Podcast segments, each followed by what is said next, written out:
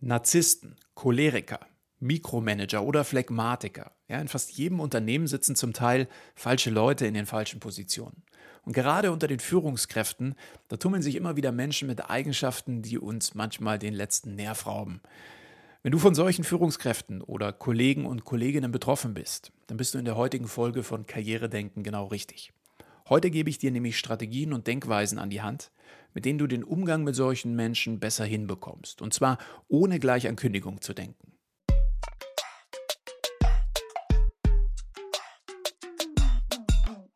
Herzlich willkommen zu einer neuen Folge Karriere denken, dein Podcast für Insiderwissen, Erfolgsstrategien und Impulse im Job. Von und mit mir, Karriereguru Tobias Joost. Das Arbeitsumfeld, also die Beziehung zu deinen Kollegen und Führungskräften, das weißt du ja sicher selbst, ist mitunter der entscheidende Faktor darüber, ob du in deinem Job zufrieden bist oder nicht. Gehalt hin oder her.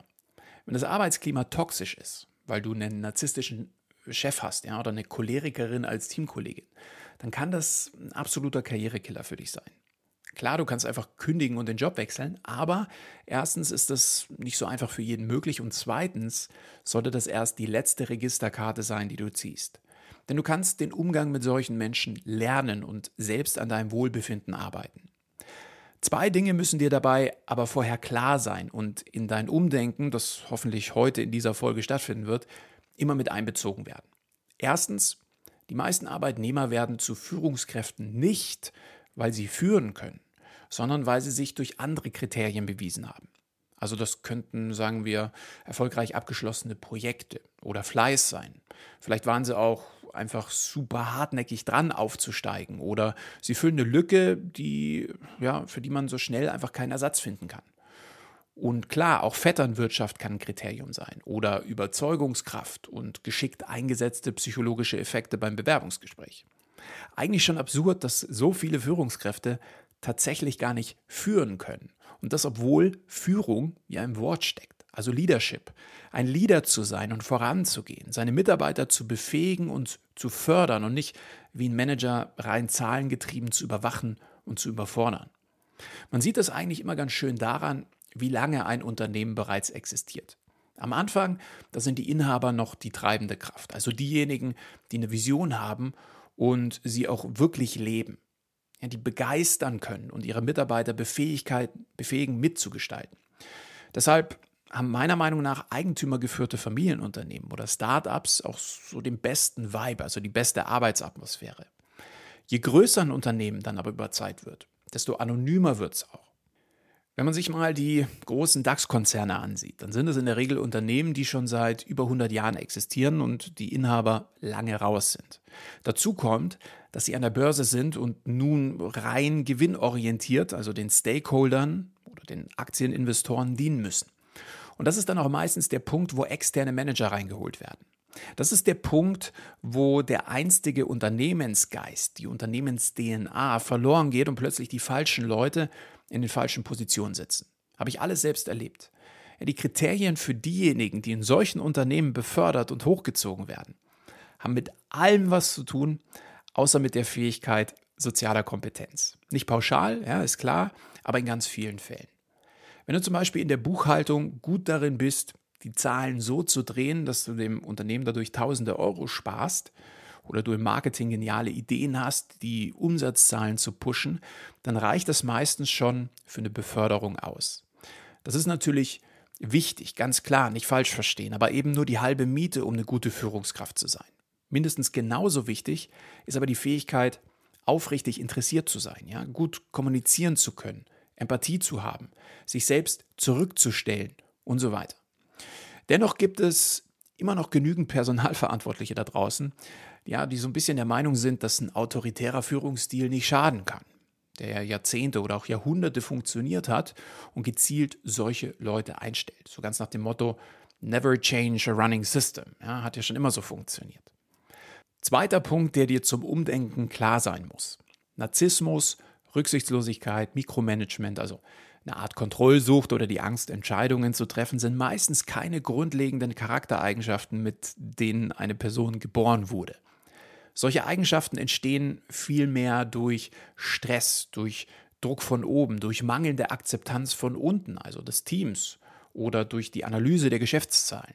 Auch die Angst unterzugehen, also andere als Bedrohung sehen oder der Wille, Leistung zu zeigen und das Ganze nach oben zu schaffen, können ausschlaggebend sein. Und das gilt nicht nur für Führungskräfte, sondern auch für Kollegen. Wenn du das verinnerlicht hast, hast du schon den ersten großen Schritt zum Umdenken getan. Du kannst nämlich nur das ändern, was du verstanden hast. Ich gebe dir mal ein einfaches Beispiel. stell dir vor, du stehst vor einem reißenden Fluss. Wenn du keine Ahnung hast, wie Flüsse funktionieren, dann springst du da vielleicht einfach rein und im schlimmsten Fall ertrinkst du. Verstehst du dagegen was von Strömungen, Flussverläufen, ja, oder den Gefahren, dann suchst du nach einer Brücke oder du legst einen Baumstamm über den Fluss äh, oder baust dir ein Gefährt, das dich über den Fluss rüberträgt. Das Verhalten des Flusses hat sich dabei nicht geändert, wohl aber deine Verhaltensweise. Du bist sicher und trocken auf die andere Seite gelangt. Und wenn du in der Lage bist, einen Damm zu bauen, kannst du den Flussverlauf sogar vielleicht ein bisschen beeinflussen. So ähnlich musst du dir das auch bei dir im Büro vorstellen. Es geht nicht darum, den Charakter einer Person zu ändern, sondern mit mehr Verständnis einen Weg zu finden, der dir den Umgang mit solchen Leuten erleichtert. Deswegen hier jetzt meine zehn besten Tipps für dich. Erstens, nimm das Verhalten auf keinen Fall persönlich, auch wenn es sehr persönlich rüberkommt. Das hast du jetzt wahrscheinlich schon gedacht und ist dir auch nicht neu. Aber was du wahrscheinlich noch nicht gewusst hast, ist, dass Menschen im Stress, und in der Regel sind ja auch genau das die Situationen, wo ein Narzisst oder ein Choleriker so richtig aufblüht, auf viele Vorgänge im Gehirn gar nicht zugreifen kann. Zum Beispiel auf Empathie, auf logische Gedankengänge und auch die Fähigkeit zu evaluieren, wie das, was sie gerade von sich geben, bei dir ankommt. Grund für die Blockade im Gehirn sind Stresshormone, die vom Körper ausgeschüttet werden. Das hatten wir auch schon mal in der letzten Folge beim Thema wertschätzende Kritik angeschnitten. Also gerne nochmal reinhören, wenn du die Folge verpasst hast. Es hat also keinen Sinn, dich verrückt zu machen. Mach dir stattdessen immer wieder bewusst, dass dein Gegenüber nicht wissen kann, ob faul, nachlässig oder untalentiert wirklich zu deinen Eigenschaften gehören oder deine Werte ausmachen. Wenn jemand in Rage ist, dann bewertet er immer nur eine Momentaufnahme. Beziehe also nichts auf den Wert deiner Person. Choleriker oder Narzissten, die gehören in der Regel ja nicht zur klassischen Kategorie des Mobbings. Heißt, ihre Beweggründe stammen von anderen Quellen, wie du ja gerade gelernt hast. Also Stress und so weiter. Lass also deine Gefühle zu Hause, auch wenn es schwerfällt, und versuch zu verstehen, warum dieses Verhalten gezeigt wird. Zweitens, Ruhe bewahren und lernen, gelassen damit umzugehen. Menschen, die sich gerade in einem cholerischen oder ärgerlichen Zustand befinden, nehmen nämlich dich und deine Gefühle nicht wahr. Das ist unter anderem körperlich bedingt. Wie schon gesagt, macht das Gehirn in einigen Bereichen, zum Beispiel im präfrontalen Kortex, die Schotten dicht, wenn zu viel Ärger im Spiel ist. Zurückschreien oder diskutieren bringt deshalb nichts, außer dass es dich Kraft und Nerven kostet. Du musst wissen, dass jeder Mensch eine Angstzone hat, nämlich die, das Gesicht zu verlieren. Nur ganz wenige sind selbstbewusst genug, um zu ihren Fehlern zu stehen. Je mehr also ein Mensch seinem Ärger Luft macht, desto mehr möchte er in der Regel Menschen einschüchtern, die ihm wiederum Angst machen oder die seiner Meinung nach seiner Autorität schaden können. Begib dich also bitte niemals auf dieses Niveau und dieses dünne Eis und schrei da irgendwie zurück. Aber schau auch nicht demütig auf deine Schuhe oder zieh die Schultern ein. Antworte einfach mit aufrechter Haltung und einem selbstbewussten Blick. Zeig, dass du dich nicht aus der Fassung bringen lässt.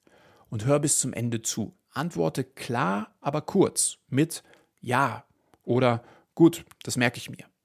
Darauf kann jemand nichts mehr argumentieren, weil du den Wind aus den Segeln genommen hast. Wenn du dagegen klar machen willst, dass dein Gegenüber mit seiner Meinung falsch liegt, kannst du auch antworten, ich glaube nicht, dass die Kritik gerechtfertigt ist, aber ich akzeptiere, dass sie das so wahrgenommen haben. Was dann passiert ist, dass dein Gegenüber merken wird, dass er zu weit gegangen ist und die Einschüchterung fehlschlägt. In der Regel wirst du schnell merken, wie die Person verunsichert wirkt und von dir ablässt. Also probier es einfach mal aus. Persönlich beleidigen lassen musst du dich aber definitiv nicht. Ja, soll diese Grenze aber dann dennoch irgendwann mal überschritten werden, gilt auch hier, bleib höflich, ruhig und professionell. Mach freundlich, aber bestimmt klar, dass du auf dieser persönlichen Ebene nicht weiter zuhören wirst, aber gerne zu einem späteren Zeitpunkt gesprächsbereit bist. Und auch bei Kleinigkeiten. Lass nicht zu, dass dir ein Kollege oder eine Kollegin oder auch deine Führungskraft mit einem dummen Spruch deine Laune vermiest. Das Credo heißt, gelassen bleiben. Ich gebe dir mal ein persönliches Beispiel, ja, wie ich persönlich damit umgehe. Du musst dir vorstellen, dass ich jeden Tag über alle Social-Media-Kanäle hinweg so ungefähr 150 DMs, also private Nachrichten und circa 500 Kommentare auf meine Videos bekomme. Natürlich ist da nicht nur positives Feedback dabei, ist klar. Ein Prozent der Leute gibt auch Kritik oder sind zum Teil auch persönlich beleidigend. Ist es schön zu lesen? Nein, ganz klar. Nehme ich das persönlich? Am Anfang habe ich das, ja, aber mittlerweile nicht mehr. Warum? Weil ich weiß, dass die Person, die mir das schreibt, ihren eigenen Unmut und ihre eigene Unsicherheit auf mich projizieren will. Das Einzige, was ich also eigentlich empfinde, ist Mitleid. Und im Buch von Dale Carnegie, wie man Freunde gewinnt, das ich tatsächlich immer wieder erwähne, äh, steht drin, dass man Hass am besten mit Liebe entgegnet. In den meisten Fällen ignoriere ich natürlich solche Nachrichten, also wenn mich jemand persönlich beleidigt. Aber manchmal schicke ich auch eine freundliche und wirklich wohlwollende Sprachnachricht zurück, die immer wieder zu Entsetzen führt. Also positivem Entsetzen, ja, ist klar. Denn jemand, der mich beleidigt hat, von mir dann aber dennoch eine nette Nachricht erhält, fühlt sich plötzlich total schuldig. Meistens werden diese Leute dann am Ende meine größten Supporter. Also ein wirklich mächtiger psychologischer Effekt. Drittens, hör bis zum Ende zu. Denn so eine Leck mich am Arsch Einstellung zum rechten Ohr rein und zum linken Ohr wieder raus bringt dich garantiert nicht weiter. Analysier stattdessen in mehreren Schritten, worauf sich die Klagen deines Chefs oder deiner Kollegen beziehen. Geht es immer um deine Unpünktlichkeit oder lässt du andere nicht ausreden? Geht es in deinen Projekten immer zu langsam voran oder sprechen sich deine Teammitglieder einfach zu wenig untereinander ab? Wenn wir uns persönlich angegriffen fühlen, hören wir nämlich in der Regel nicht richtig zu. Unser Körper bringt Herz, äh, Verstand, Geist einfach in den Verteidigungsmodus. Unser Inneres stellt quasi wie so ein Igel die Stacheln auf und wir nehmen den Fokus der Beschwerden nicht mehr ausreichend auf und verarbeiten ihn auch nicht. Mein Tipp hier lautet also, hör trotz Frust ganz genau zu, mach dir anschließend Notizen und reflektier, wo dieses kleine Körnchen Wahrheit wahrscheinlich doch irgendwo versteckt ist. Wenn ich bei meinen Mentoring-Teilnehmern den Punkt hier manchmal so ein bisschen genauer hinterfrage, kam noch nie reines Mobbing als Ursache heraus. Es konnten in der Reflexion immer Auslöser erkannt werden, die im Endeffekt zu einem besseren Umgang mit der betroffenen Person geführt haben. Denk immer an den Fluss. Auch wenn du die Person nicht ändern kannst, kann dein Umgang eine Menge bewirken. Statt Boykott bringen da oft schon kleine Veränderungen Fortschritte. Er gibt deinem Gegenüber das Gefühl, gehört und verstanden zu werden. Gehört zu werden bedeutet für das Unterbewusstsein nämlich, egal ne, ob Führungskraft oder Kollege, Akzeptanz und Wertschätzung. Und das nimmt eine Menge Wind aus den Segeln und beruhigt. Viertens, Handeln. Wenn du das Problem erkannt hast, dann versuchst zu dezimieren. Ich gebe dir mal ein Beispiel. Vielleicht hast du ja einen Mikromanager, also jemanden, der alles und jeden kontrolliert. Ich habe selbst die Erfahrung mit solchen Leuten gemacht und ich weiß tatsächlich, dass dich so jemand wirklich an den Rand des Wahnsinns bringen kann. Mikromanager ist ja für mich so ein bisschen die freundliche Umschreibung eines Control Freaks. Ja, also jemand, der versucht, einen sicheren Führungsstil zu demonstrieren, in Wahrheit aber Angst hat, anderen zu vertrauen, zu delegieren oder zuzugeben, dass es andere besser können. Dahinter liegt oft die Angst, begründet, selbst zu versagen oder für Fehler gerade stehen zu müssen. Klar, ja, auch hier greifen wieder die Faktoren wie Druck von oben, zu wenig Akzeptanz von unten, Geschäftszahlen und so weiter. Wenn du das soweit verstanden hast, brauchst du eigentlich nur noch eine Strategie. Also was fällt dir spontan ein, um Mikromanagement zu verhindern? Ich sage dir, was mir spontan dazu einfällt. Komm dir Führungskraft einfach zuvor. Heißt, informier sie regelmäßig über deine Arbeit, halt sie auf dem neuesten Stand und bezieh die Person in Entscheidungsfragen mit ein. Zeig, dass du die Gründe für die Kontrolle verstehst und gib ihr das Vertrauen, dass es von deiner Seite keine bösen Überraschungen gibt. Mit so einer Strategie wirst du nämlich schnell sehen, wie sich das Verhältnis deutlich entspannt. Versuche also stets die Hintergründe zu erfahren und dementsprechend zu handeln. Nehmen wir noch ein anderes Beispiel. Ja, dein Vorgesetzter gibt dir Vorgaben, nach denen du arbeiten sollst. Da er aber im Nachhinein immer Behauptungen aufstellt, wie zum Beispiel, ja, das habe ich so nie gesagt, oder das haben Sie völlig falsch verstanden, oder sowas wie, so wollte ich das bestimmt nicht, das ergibt dir überhaupt gar keinen Sinn. Oder da haben sie wohl wieder mal nicht richtig zugehört. Oder so ein vorwurfsvolles, äh, wie kommen sie denn jetzt da drauf? Ja, darüber kannst du dich ärgern oder du kannst dagegen steuern. Bei der nächsten Aufgabe fragst du dann einfach nochmal genau nach und wiederholst, was du verstanden hast und lässt es dir bestätigen. Oder bei ganz hartnäckigen Fällen, da schreibst du dann einfach nochmal eine Mail oder eine To-Do-Liste und fragst nach, ob du XYZ so richtig verstanden hast. Dann hast du schriftlich und der Spuk ist in der Regel vorbei. Es geht also immer darum, das Problem zu erkennen und zu verstehen. Erst dann kannst du wirklich entgegensteuern. Fünftens, arbeite mit Akzeptanz und Ablehnung. Ja, meine Großeltern haben das auch immer irgendwie so Zuckerbrot und Peitsche genannt. Ja, das geht am besten, wenn andere mit dir in einem Strang ziehen, geht aber auch alleine. Ja, sagen wir, ein Kollege ist für seine schlechten und völlig überflüssigen Witze bekannt. Ist es mal wieder soweit, dann antworte einfach mit einem fragenden Blick oder mit Schweigen. Wenn er dann merkt, dass die Witze nicht ankommen, werden sie in der Regel von selbst weniger. Machst du dagegen eine positive Erfahrung, dann vergiss nicht, sie auch so zu kommunizieren.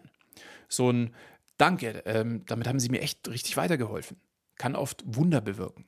Evolutionär ist es ähnlich wie das Erziehen von einem Haustier. Ja, positives Verhalten durch Lob verstärken.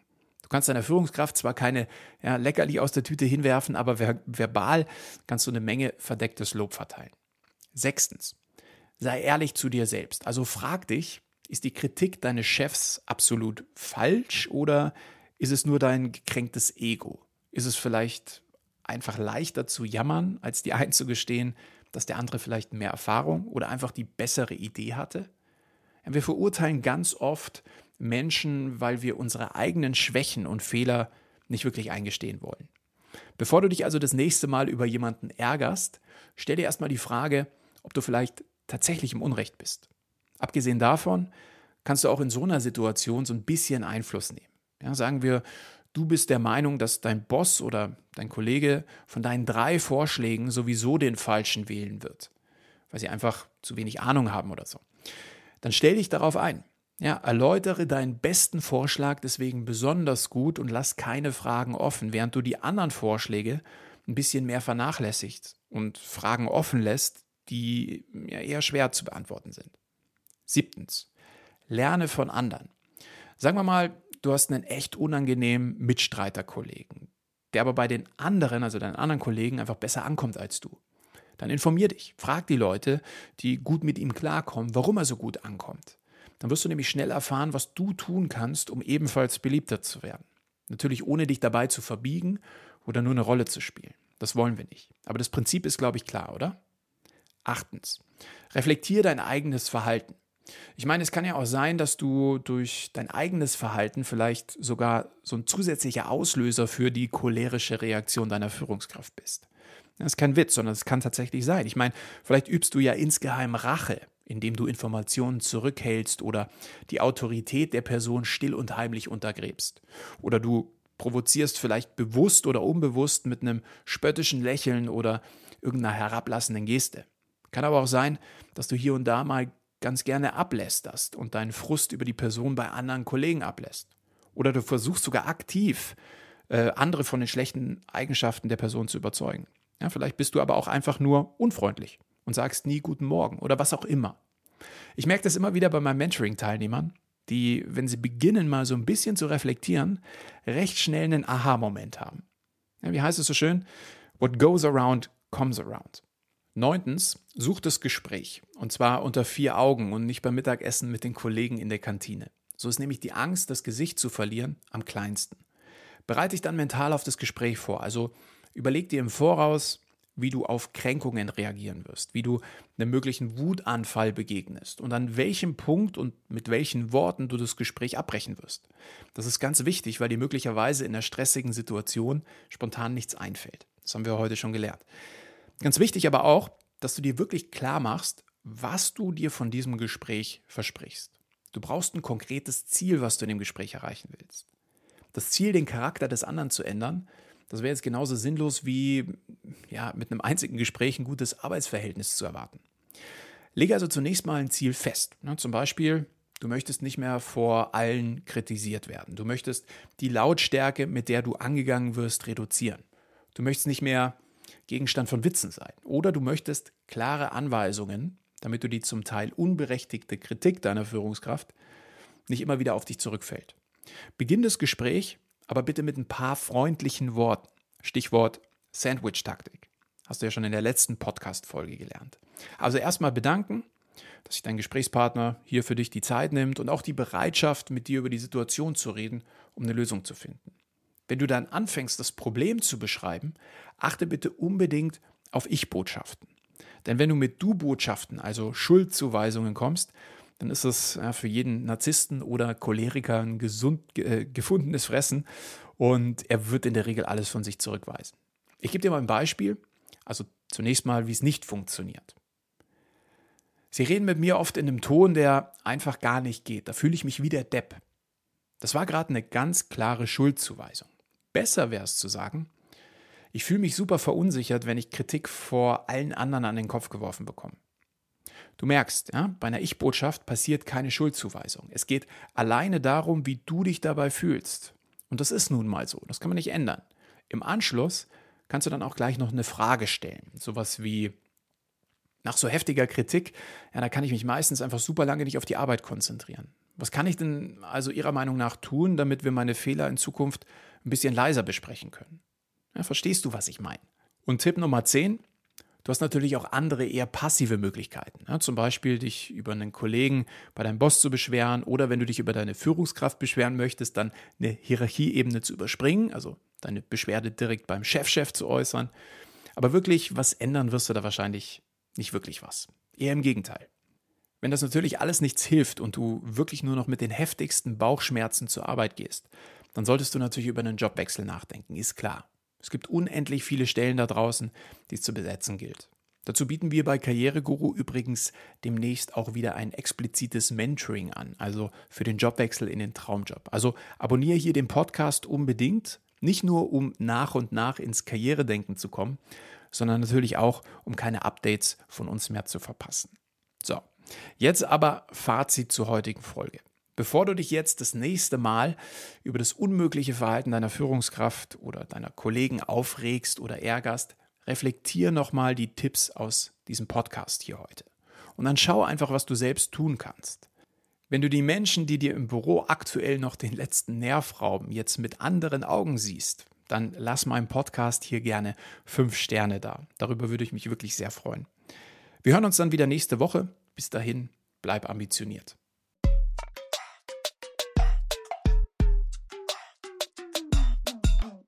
Das war Karrieredenken, dein Podcast für Insiderwissen, Erfolgsstrategien und Impulse im Job.